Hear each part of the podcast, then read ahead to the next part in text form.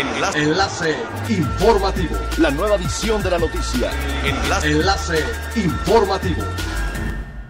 Hola, ¿qué tal? Muy buenos días, les saluda Gladys Kolev. Este es el primer resumen de las noticias más importantes que acontecen este miércoles 2 de diciembre del 2020 a través de Enlace Informativo de Frecuencia Elemental. Ante el rechazo del sector hotelero y empresarial turístico del Caribe mexicano, la secretaria de Turismo de Quintana Roo, Marisol Vanegas Pérez, aclaró que no se trata de un nuevo impuesto, sino de un instrumento denominado aprovechamiento. Aseguró que el cobro de 10 dólares a turistas internacionales no afectará al mercado ni a los empresarios hoteleros, ya que fue una iniciativa de Cefiplan para balancear las finanzas del Estado que se vieron afectadas por la pandemia y los recortes federales. Asimismo, señaló que pese a las afectaciones de COVID-19 a la industria, el perfil del viajero internacional siguió creciendo, por lo que quienes eligen el destino tienen cada vez mayores ingresos.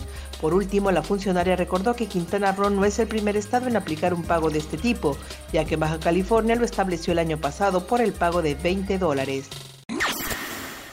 El director del Consejo de Promoción Turística de Quintana Roo, Darío Flotocampo, solicitó 629 millones de pesos de presupuesto para el 2021, pero el Congreso del Estado decidirá si lo acepta o lo disminuye.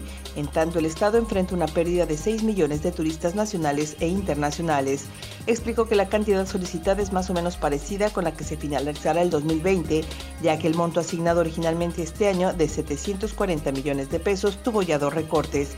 Esto debido a la falta de ingresos a consecuencia de la pandemia de COVID-19, recordó que ante la falta de ingresos turísticos se decidió a la no asistencia a ferias, aunque muchas ya están pagadas total o parcialmente.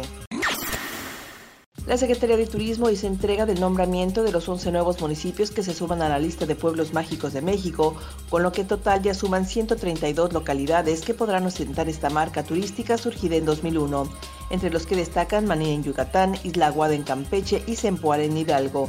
El titular del sector, Miguel Torruco, señaló la importancia de impulsar la riqueza cultural, el folclore y la biodiversidad de estas plazas con vocación turística.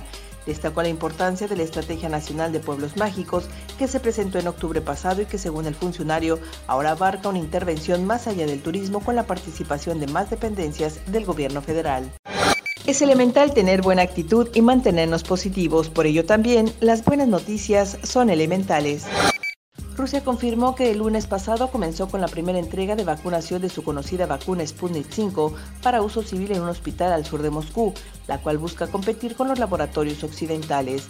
Los resultados de los ensayos interinos mostraron que la vacuna Sputnik 5 tiene una efectividad del 92% en la protección de las personas contra COVID-19. El Hospital Central de la ciudad de Domodedovo anunció que los residentes que quieran recibir inyección deberán registrarse en una web gubernamental al presentar un resultado negativo de COVID-19.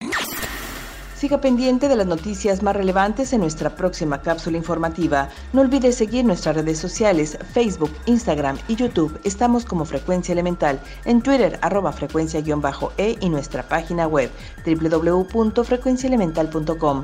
Se despide Gladys Kolev y no olvide que es elemental estar bien informado.